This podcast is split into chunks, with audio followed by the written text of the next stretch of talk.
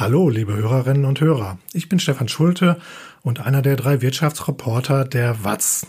Wenn ihr jetzt zuhört, bin ich wahrscheinlich in den Alpen und nicht nur ich mache in diesem Juli Sommerferien, sondern auch unser Podcast. darum habe ich für euch eine beliebte Folge aus dem Mai rausgesucht, äh, die ihr hören solltet, ähm, wenn ihr sie verpasst habt.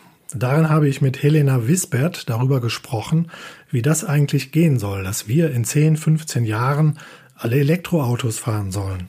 Sie ist eine von ganz wenigen Autoprofessorinnen in Deutschland und sie hat viele spannende Sätze gesagt zu unserer Verbrenner-Nostalgie, wie sie es nennt, zu falsch verstandener Technologieoffenheit und dazu, was so alles schiefgehen kann auf dem Weg zur Elektromobilität. Ich fand es sehr spannend und empfehle es euch. Viel Spaß beim Zuhören. Die Automobilhersteller sind da sehr konservativ. Die sagen, ja, bis 2030 werden wir vielleicht eine Kostenparität zwischen Verbrennern und den Elektroautos hinbekommen. Also das dann in, eben in den variablen Kosten bedeutet, Produktions- und Materialkosten auf dem gleichen Niveau bei den Elektroautos sind wie bei den Verbrennern. Also noch acht Jahre. Die Wirtschaftsreporter. Der Podcast aus NRW.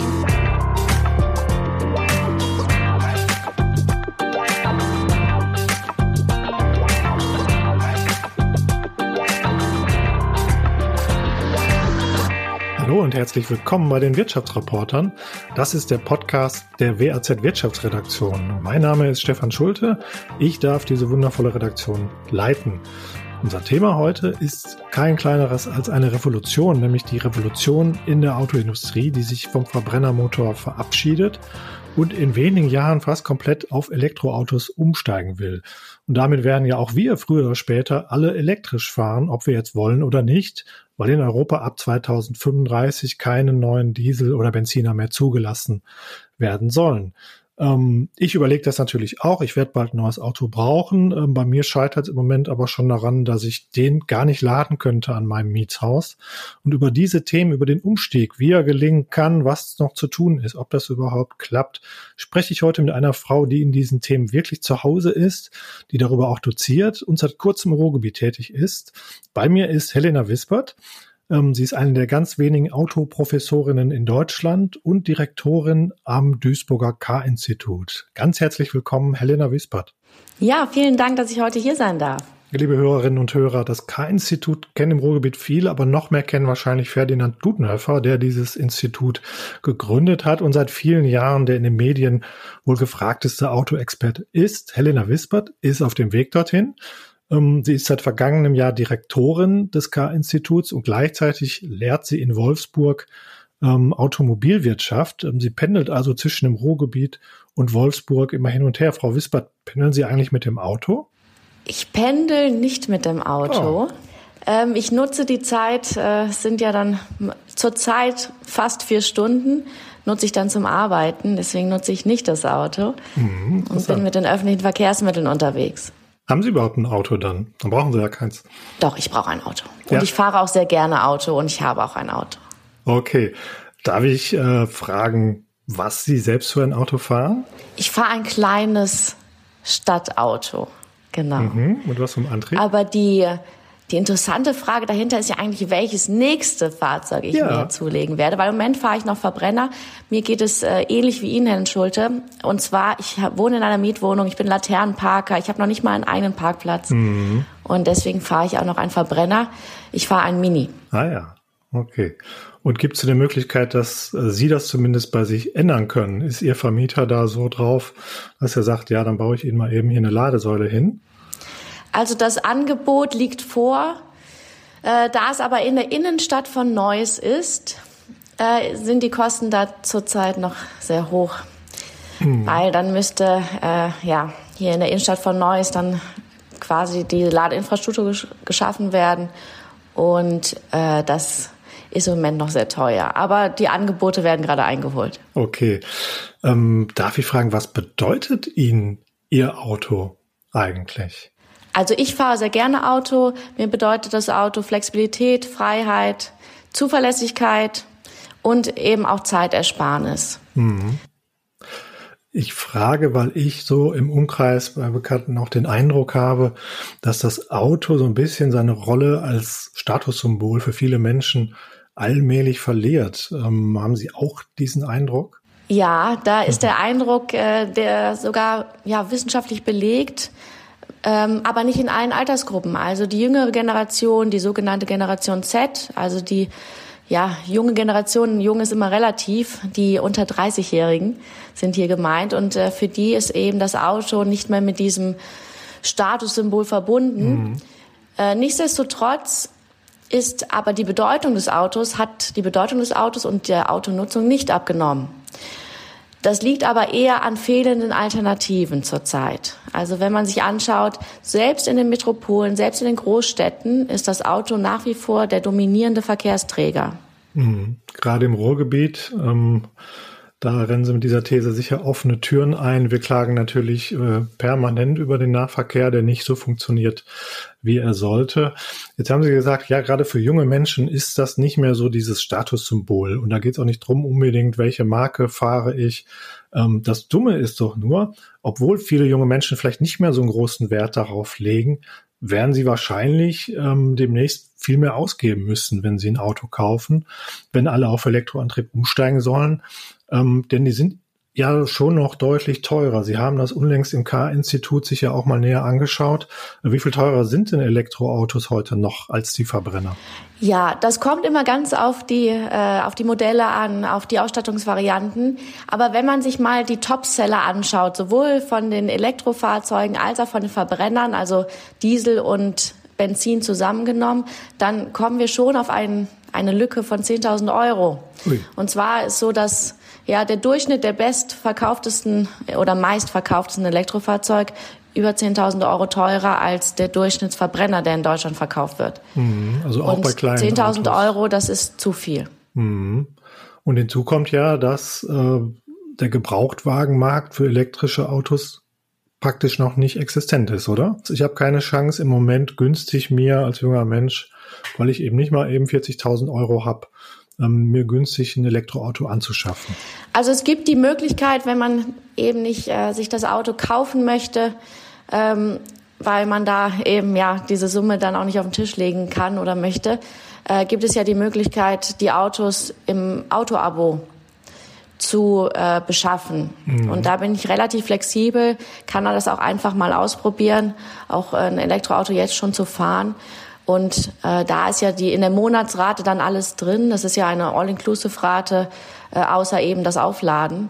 Und da habe ich zumindest nicht diesen, äh, ja, diese Kapitalbindung, äh, die ich habe, wenn ich das Auto komplett kaufen mhm. würde. Das ist eines dieser neuen Modelle, die Sie ja auch untersuchen und wo Sie sagen, genau. das wird mehr, ist noch nicht so sehr verbreitet, nehme ich an, Autos zu abonnieren. Zurzeit noch nicht, aber es, das Angebot wächst jeden Monat. Mhm. Wir haben mittlerweile sehr viele Anbieter in Deutschland, äh, sowohl aus von der Vermieterseite als auch von der Automobilherstellerseite und auch Startups, die eben jetzt sich auf dieses neue Geschäftsmodell der Autoabos fokussieren oder eben erweitern. Mhm. Ja, ist ja vielleicht auch was zum Kennenlernen um das vielleicht mal auszuprobieren. Äh, mal gucken, wie das eigentlich so ist, ohne schalten zu müssen, ohne Gänge hochbeschleunigen zu können. Ähm, viele sind ja sehr positiv überrascht, wenn sie zum ersten Mal äh, elektrisch fahren. Aber bei der Beschaffung von Autos, da hatte ich schon die Frage, also werden Autos dadurch, dass wir eben diesen Antriebswechsel haben und vor allem die Batterien sehr, sehr teuer sind, äh, wird das Auto wieder zu einem Fortbewegungsmittel für die eher wohlhabenderen Menschen, ja, so wie es ja ganz am Anfang der Automobilgeschichte mal war. Das wollen wir ja nicht.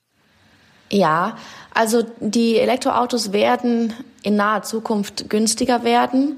Wir haben die Automobilhersteller haben in der letzten Zeit eben kommuniziert, dass sie jetzt auch in dieses Preissegment unter 25.000 Euro und sogar unter 20.000 Euro in den nächsten Jahren eben Modelle anbieten wollen. Und dieses Segment, da ist noch eine Lücke. Und wir brauchen aber Modelle und ein Angebot in diesen Fahrzeugsegmenten, in den kleinen Kompaktfahrzeugsegmenten, damit eben die Elektroautos auch in den Massenmarkt kommen und damit eben auch die Individualmobilität eben für alle erschwinglich bleibt und die rein elektrisch betriebenen oder andersrum. Die rein batterieelektrisch betriebenen Fahrzeuge, die sind eben jetzt gerade die marktfähige Lösung und der Weg zur CO2-neutralen Mobilität.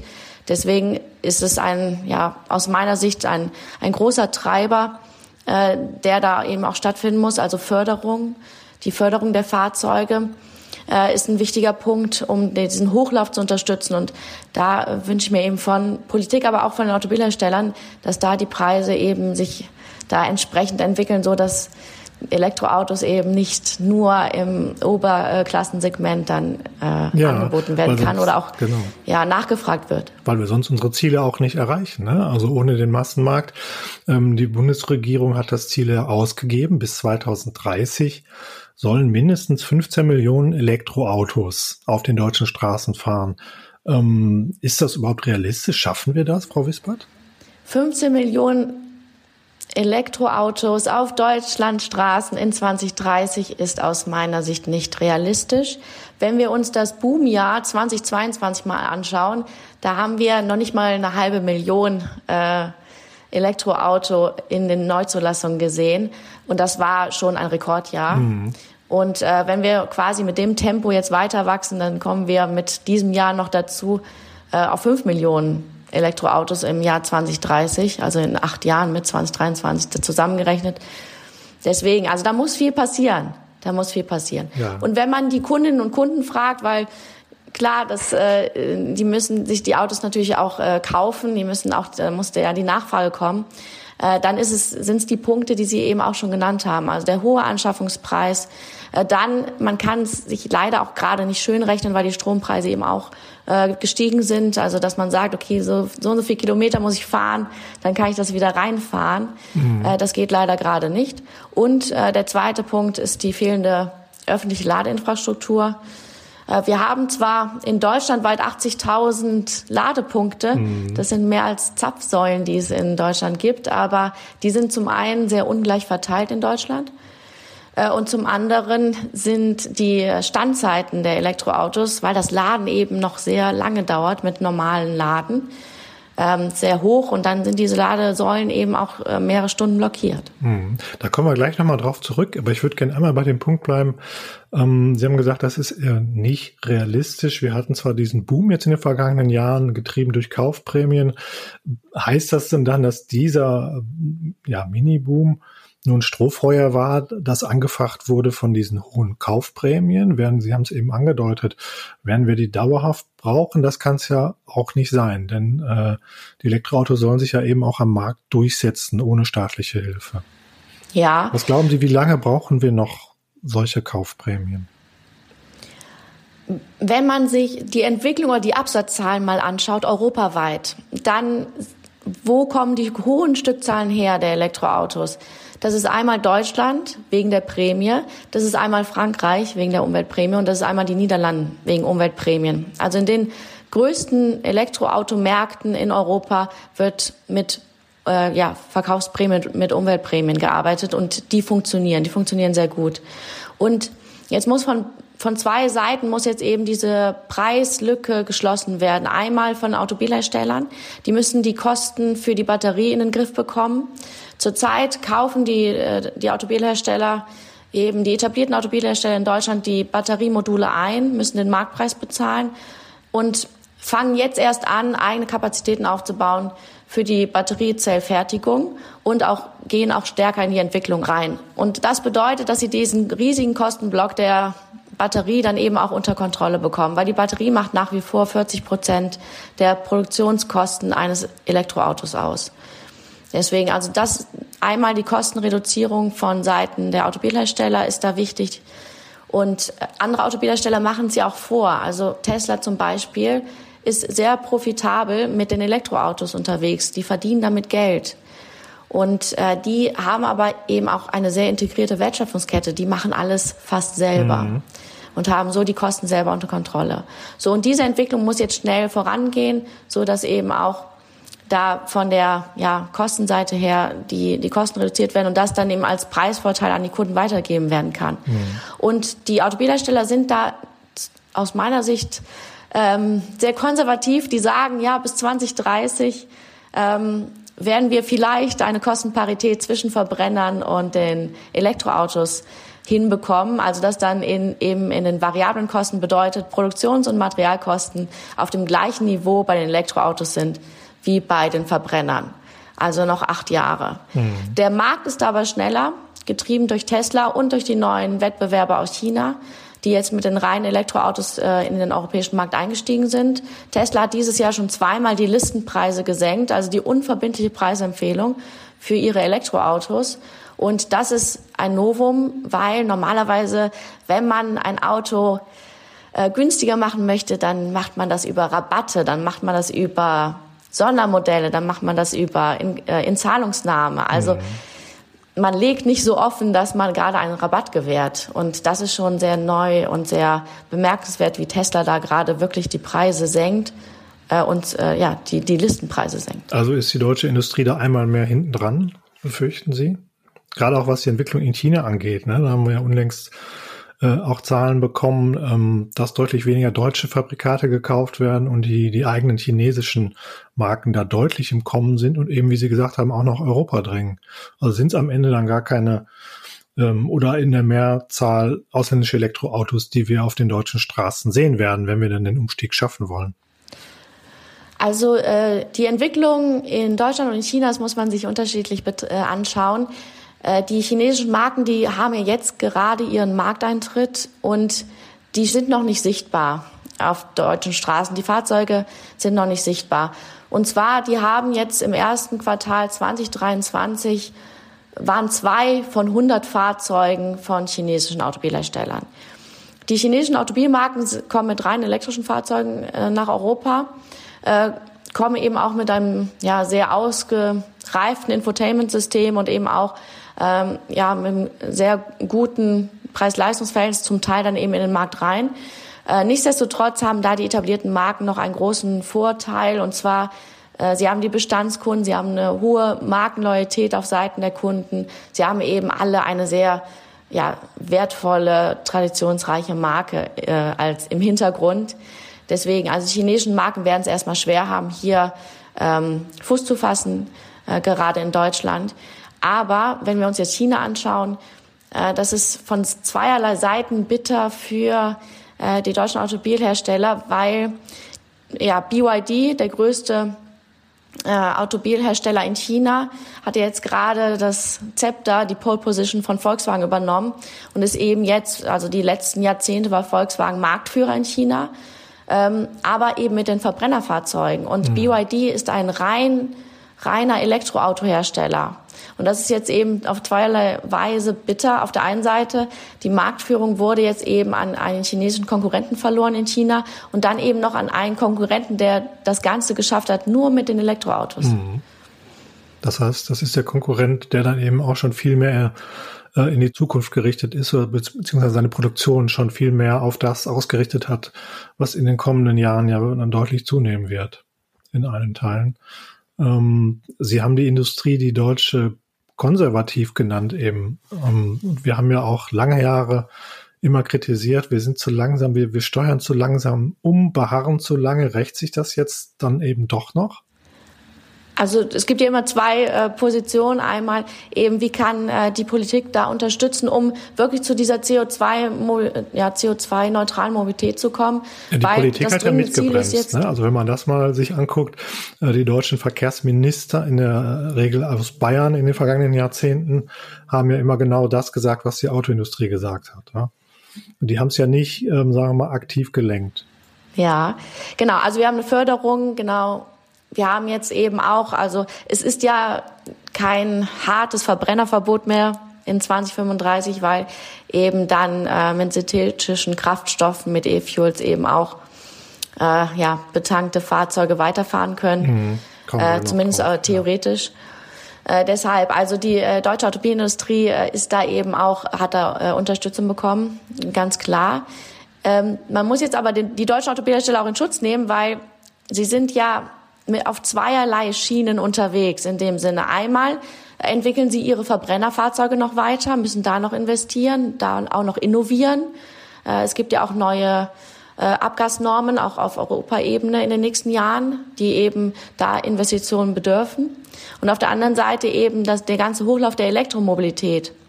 Und oder auch, wenn man jetzt schaut, Wasserstoff wird er auch noch weiter äh, entwickelt. Also Wasserstofftechnologie und Brennstoffzellentechnologie. Und die neuen Wettbewerber, die jetzt so mit der Elektromobilität erst in den Markt eingestiegen sind, die haben diese Doppelbelastung gar nicht. Ja, weil die nur rein sich auf die Elektroautos mhm. konzentrieren. Mhm. Mhm. Werbung. Werbung Ende.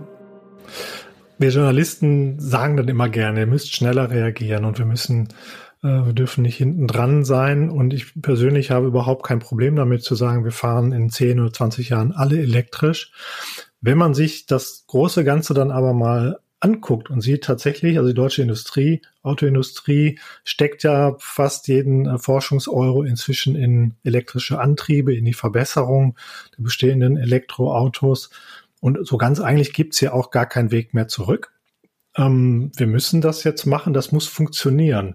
Ist das nicht ein riesiges Wagnis, dass wir da alle zusammen eingehen. Denn bis jetzt kann uns ja auch noch niemand garantieren, dass wir dann in 10, 15 Jahren auch genügend Strom haben werden, der auch noch grün sein soll, um die ganzen Autos zu betanken. Wir werden ja auch Unmengen an Ökostrom brauchen für den Umstieg der Industrie auf klimaneutrale Produktion.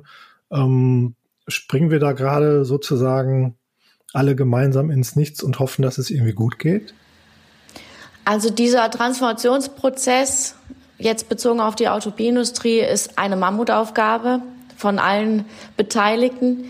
Auf, ich vergleiche das immer gerne. Das ist so, als ob quasi die Transformation der Uhr von, äh, als, als die Quarz-Technologie quasi Einzug fand, quasi von der Hardware-Seite, äh, plus dann eben die Transformation des Smartphone-Marktes, also Handymarkt zum Smartphone-Markt, äh, von der Softwarekomponente. Weil es ist ja nicht nur die Elektromobilität, sondern es ist auch die Konnektivität im Auto, die eben dieser, diese weitere Transformations, äh, ja, Bestrebungen dann äh, treibt. Also das ist, die äh, Automobilindustrie hat im Moment wirklich eine Mammutaufgabe vor sich, weil sie sowohl die Hardware erneuert, äh, komplett radikal erneuert, den Antriebsstrang, und dann eben auf der anderen Seite auch die Konnektivität ins Auto bringt, hin zum autonomen Fahren. Mhm. Ja, nehmen wir noch ein paar Stolpersteine dazu gerne.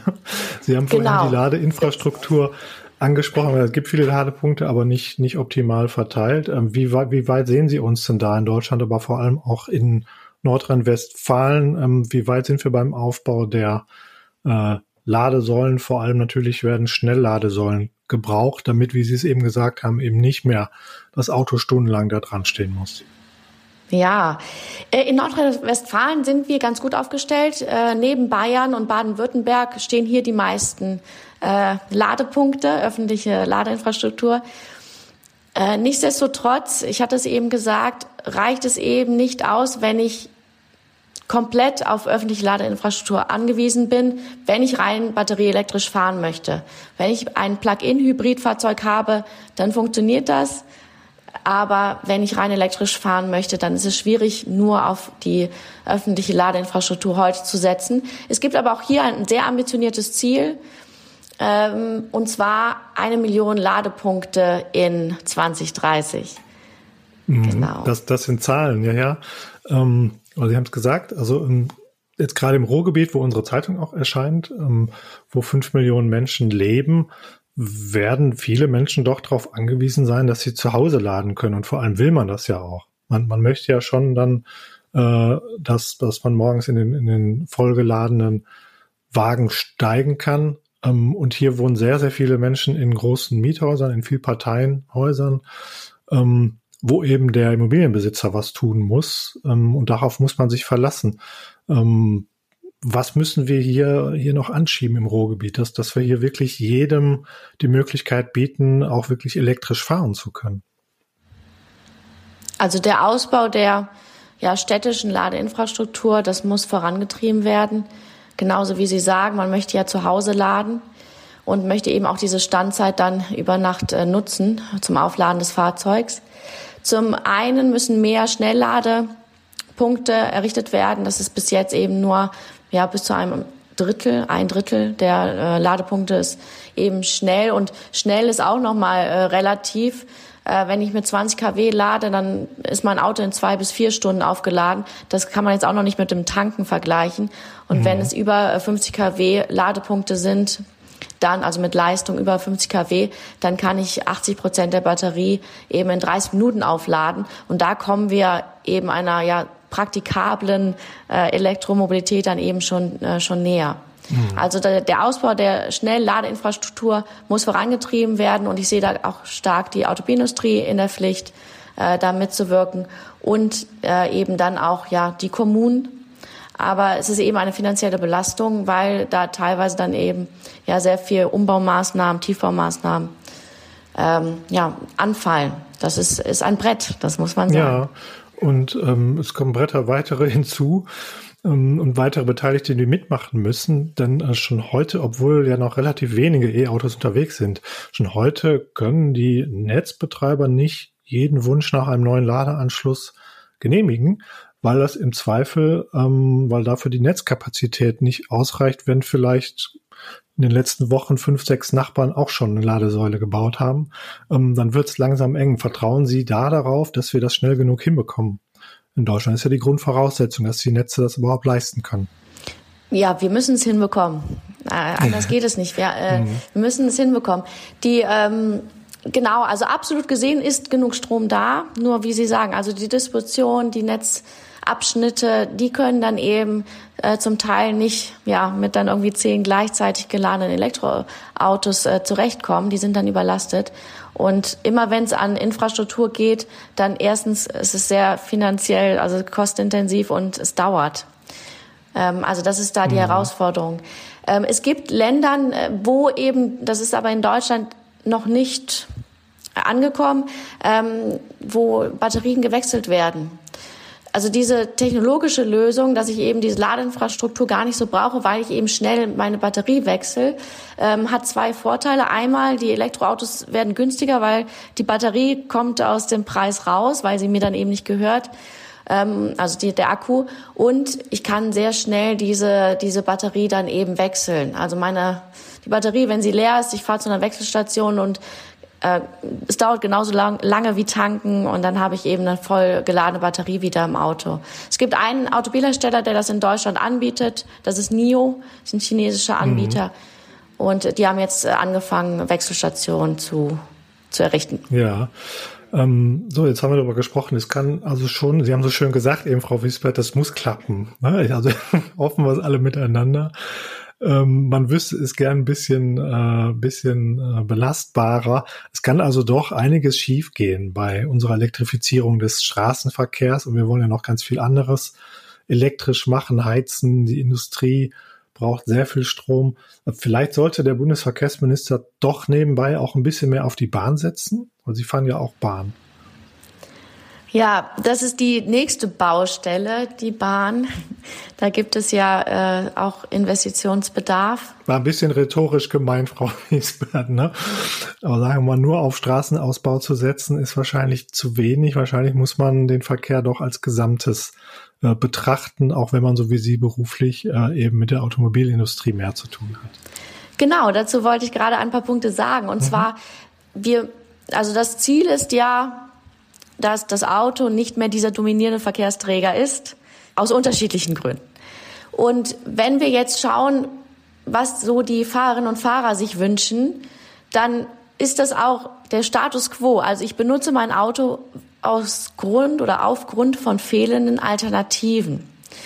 Wenn man Fahrerinnen und Fahrer, also Autofahrerinnen und Fahrer äh, fragt, dann würden sie sich wünschen, dass es mehr ausgebauten öffentlichen Nahverkehr gibt, dass es mehr auch jetzt für die Last Mile Mobility sozusagen mehr Elektroscooter gibt, ähm, dass es eben auch Carsharing gibt. Also dass ich auch nicht jeder äh, sein eigenes Auto braucht. Aber diese Konzepte, also natürlich die öffentlichen Verkehrsmittel, das ist, äh, ist immer noch, äh, ja, wird ja stark diskutiert. Aber Carsharing ist, wir haben jetzt über zehn Jahre schon Carsharing-Angebote in Deutschland. Und es ist immer noch nicht aus der Nische herausgekommen. Hm. Wenn man so die Zahlen sich anschaut, äh, es teilen sich circa 130 äh, Person quasi ein Carsharing-Auto und das zeigt, es wird eigentlich nicht genutzt. Und wenn man mal ein Auto Carsharing-Auto nutzen möchte, dann ist es nicht da, weil alle gleichzeitig darauf zugreifen. Also das ist ein Randthema, Nischenthema. In Berlin funktioniert es gut mhm. aus äh, Kundensicht. Ähm, das Schwierige ist aber auch, damit Geld zu verdienen. Die Automobilhersteller haben ja ihre Carsharing-Angebote wieder verkauft oder äh, wieder eingestellt, weil dieses Geschäftsmodell eben bisher noch nicht äh, Früchte trägt. Und äh, da wirklich auch von beiden Seiten da so ein, so ein, ja, ein Angebot zu schaffen, äh, das, das ist auch ein, ein, ein großer Punkt und ich hoffe, die, das Carsharing wird sich noch weiter etablieren, wird noch weiter wachsen, weil dann kommen wir auch so ein bisschen weg von immer mehr Autos und lange Standzeiten. Also an einem durchschnittlichen Tag in Deutschland stehen 40 Prozent der Fahrzeuge rum. Mhm, mhm. Ja, also das ist nicht effizient und das ist auch vor dem Hintergrund des Klimawandels keine Situation, die man so belassen sollte. Ja, ich höre bei Ihnen so ein bisschen raus, dieses Entweder-Oder muss weg. Ne? Also ja, wir müssen den genau. Nahverkehr, ähm, den öffentlichen, aber eben auch den, äh, den individuellen mit dem Auto in der Regel schon zusammendenken, gerade in den Ballungsgebieten, in denen wir nun im Ruhrgebiet hier auch wohnen. Ähm, liebe HörerInnen, ähm, ich habe die Autoprofessorin Helena Wispert zu Gast und natürlich, Frau Wispert, muss ich Sie jetzt einmal fragen, wie haben Sie eigentlich die Debatte über das Verbrennerverbot in Europa wahrgenommen, insbesondere, dass Deutschland ja beziehungsweise die FDP in Brüssel als der größte Bremser da aufgetreten ist. War das richtig von uns oder war das rückständig? Ja, die grundsätzlich war, ist das ja auf sehr viel äh, Kritik gestoßen und zwar, wie das Ganze gemacht worden ist. Ja, es, kam eben so rüber, als ob das so die Notbremse wurden noch gezogen und äh, es war eigentlich nur noch eine formale, ein formaler Beschluss von allen Mitgliedsländern äh, zu sagen, dass Verbrenner aus in 2035 kommt und dann fünf vor zwölf äh, ist Deutschland noch äh, dazwischen gesprungen. Ähm, genau, also die Art und Weise hat für sehr viel Kritik äh, und Verwunderung gesorgt ähm, auch bei mir. Das mhm. ganze Thema E-Fuels wird aus meiner Sicht ein Nischenthema sein für den Pkw-Bereich, also für, für wirklich den oder? für für den äh, genau für Pkw-Bereich, mhm. weil das kommt es ist in der Debatte in der öffentlichen Debatte wird oft E-Fuels versus Elektromobilität ausgespielt. Aber es ist eine Ergänzung. Es ist nicht ein entweder oder, sondern die E-Fuels werden eine Ergänzung zur Elektromobilität sein. Ähm, Sie hatten es eben angesprochen.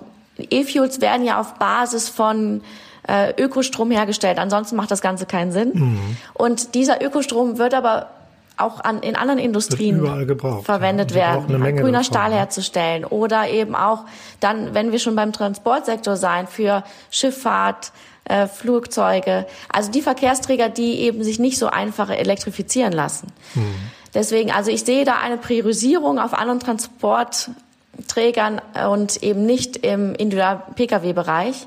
Nichtsdestotrotz finde ich die Bestrebungen, jetzt auch diese Entwicklungen, auch die Forschungsprojekte, die gerade laufen, Pilotprojekte laufen, die auch in Chile laufen, äh, bewerte ich die positiv, weil eben diese, ja, diese E-Fuels eben da jetzt vielleicht eine möglich, ein möglicher Weg sind, um vielleicht auch Bestandsfahrzeuge nach 2035 mhm. dann äh, eben CO2-neutral fahren zu lassen, weil es ist ja, es gibt ja kein Verbot, Verbrenner nach 2035 zu fahren. Ja, wir haben ja genau. äh, über ja, 46 Millionen äh, Autos auf deutschen äh, Straßen rumfahren und das sind keine Elektroautos und die werden wahrscheinlich auch noch nach 2035 fahren hm. gefahren werden. Und dafür fehlt uns eben noch eine Lösung. Wie können wir die Bestandsfahrzeuge äh, CO2-neutral fahren? Ja, ähm, da wird immer dieses schöne Wort Technologieoffenheit genannt. Ähm, das ziemlich strapaziert wird im Moment, glaube ich. Sie nicken, das muss ich unseren Hörerinnen jetzt mal sagen. Ähm, zum Beispiel, die FDP setzt dann auch auf Wasserstoff an, also Brennstoffzellen mit Wasserstoff betriebene. Ähm, da darf ich jetzt mal berichten, ich bin schon ein paar Jahre dabei, das habe ich vor 20 Jahren schon gehört, dass es kurz vorm Durchbruch stünde. Äh, auf den warten wir jetzt immer noch. Jetzt die Frage, ob in den nächsten zehn Jahren der Durchbruch kommt. Vielleicht können wir das auch eben abräumen, Frau Wispert. Was glauben Sie? Genau, das ist das große Thema. Wir brauchen ja jetzt Lösungen. Ja. Wir brauchen ja jetzt auch massenmarktfähige Antriebslösungen, damit wir diese CO2-neutrale Mobilität hinbekommen, damit wir dem Klimawandel was entgegensetzen können. Weil man muss das mal ganz klar sagen, äh, der Pkw-Bereich ist einer der Sektoren, der mehr CO2 ausstößt Jahr pro Jahr. und äh, da eben diese Ziele noch nicht erreicht hat oder noch nicht mal auf dem Pfad mhm. der äh, Zielerreichung ist. Deshalb, also, und das sind die rein elektrisch betriebenen Fahrzeuge. Die äh, Wasserstofftechnologie, es gibt ja auch schon Wasserstoffautos auf dem mhm. Markt, ähm, ist aber eben auch noch nicht massenmarktfähig äh, weil eben da auch die, die, äh, ja, der, der Preis eben sehr hoch ist. Also äh, ich habe jetzt Zahlen eben aus 2020. Äh, Wasserstoff- und Brennstoffzellenantrieb hat äh, so Kosten von 40.000 Euro immer noch äh, im Hintergrund. Und ja, das ist dann eben fernab äh, des äh, Massenmarktes. Mhm. Und ähm, bei den E-Fuels ist das Gleiche. Wir haben eben noch gar keinen Markt für E-Fuels. Das ist eben jetzt in der, in der Entwicklung. Also wir brauchen ja jetzt eben massenmarktfertige mhm. Antriebslösungen und die ähm, haben wir noch nicht. Grundsätzlich, äh, wo ich Wasserstoff ganz klar sehe und Brennstoffzellentechnologie ist im äh, Lkw-Fernverkehr. Mhm. Bei großen ähm, Maschinen, wo wir eben, wo die Batterie eben da noch nicht so äh, ja, da die Lösungen noch nicht so da sind. Aber ansonsten ist es eher sind es die reinen Elektroautos, die jetzt da für den Pkw-Bereich die Lösung sind. Okay, dann haben wir über das richtige Thema gesprochen heute. Dann war es auch nicht ganz verkehrt, am Anfang da von der Revolution zu sprechen. Aber Frau Wispert, vielleicht eine Einschätzung, wann werden wir denn das erste Elektroauto kriegen, das wirklich klimaneutral ist? Denn zum Beispiel die Produktion, gerade auch der Batterien, ist bisher keineswegs klimaneutral. Ähm, da gibt es schon auch noch viel zu entwickeln, oder? Ja, da gibt es noch viel zu entwickeln. Insbesondere die Stahlproduktion ist eben nicht klimaneutral. Genau, ich habe also mir in letzter Zeit viele Umfragen äh, durchgelesen und äh, analysiert. Und es ist leider so, dass auf dem dritten Platz äh, der Gründe, warum man sich kein Elektroauto kauft oder anschafft, der Punkt ist, ja, ist ja eigentlich auch nicht umweltfreundlich. Ah, interessant, ja. Genau, ähm, das hat, das wurde sehr stark auch teilweise in, äh, ja, diese, also es wurde schlechtes Wetter gegen die Elektroautos gemacht, äh, auch medial, äh, und das ist jetzt die, also die Konsequenz davon. Ja. Äh, man muss es aber in Relation sehen. Verbrenner wachsen auch nicht auf Bäumen mhm. und äh, die sind auch sehr ressourcenintensiv, auch in, bei der Herstellung. Und klar, es gibt bis jetzt noch nicht die äh, komplett CO2-neutrale Mobilität oder nachhaltige Mobilität, Individualmobilität. Ähm, aber die Elektroautos sind eben ein Schritt dahin. Mhm. Genau. Und äh, das vorher auch wenn eine Lösung heute noch nicht 100 Prozent ist, äh, das schon jetzt durch, wie Sie sagen, durch diese Technologieoffenheit-Debatte äh, zu bremsen, das halte ich für den falschen Weg. Und die Technologieoffenheitsdebatte darf ja nicht dazu führen, dass man sagt, jetzt machen wir gar nichts. Und das war so ein bisschen die Stimmung, die ich in den letzten äh, Wochen wahrgenommen habe. Ja, das finde ich interessant von Ihnen, das zu hören. Ich habe es auch so wahrgenommen. Ähm, Helena Wiesbert, werden Sie persönlich, das wird ja nur ein paar Jahre dauern, Sie haben ja gesagt, wir schaffen die 15 Millionen nicht bis 2030 und ab 2035 geht es ja auch erstmal nur um Neuzulassung, die dann eben keine Verbrenner mehr sein soll. Trotzdem ist es absehbar, dass Verbrenner aus, Sie ganz persönlich, werden Sie die Benziner und äh, Diesel vermissen auf unseren Straßen? Also vor dem Hintergrund des Klimawandels äh, halte ich Nos Nostalgie für den falschen Ansatz. Ähm, ich fahre gerne Auto. Elektroautos sind auch äh, ja wegen der Beschleunigung auch äh, wirklich ein, haben ein Fahrerlebnis. Da das äh, tut sich nichts. Ähm, Genau, aber die klar die Sportwagen, die dann eben noch so richtig laut äh, laute Motoren haben, äh, das ist noch, das ist ja eben in dieser Marken-DNA von den äh, Sportwagen äh, dann mit drin. Und äh, ja, das muss man jetzt hinbekommen, dass eben auch äh, in die Elektroautos zu bekommen. Also dieses, diese Emotionalisierung äh, und diese, ja, diese Motorperformance, die man vielleicht von Verbrennern kennt. Ähm, aber wir müssen uns davon verabschieden. Ja, Helena Wispert, Autoprofessorin in der VW-Stadt Wolfsburg und Direktorin am Duisburger K-Institut. Ich sage ganz herzlichen Dank für dieses Gespräch, Frau Wispert. Vielen Dank auch an alle Hörerinnen, ähm, dass ihr wieder zugehört habt. Empfehlt uns gerne weiter, wenn es euch gefallen hat. Ähm, wenn ihr ein bisschen was nachlesen wollt zu den Themen, die wir besprochen haben, stelle ich euch wie immer äh, gerne ein paar Textlinks äh, zu diesen Themen in unsere Show Notes. Also dann bleibt beweglich. Ich sage bis zum nächsten Mal und nochmal herzlichen Dank, Helena Wiesbart, für dieses Gespräch. Sehr gerne. Vielen Dank. Bis dann.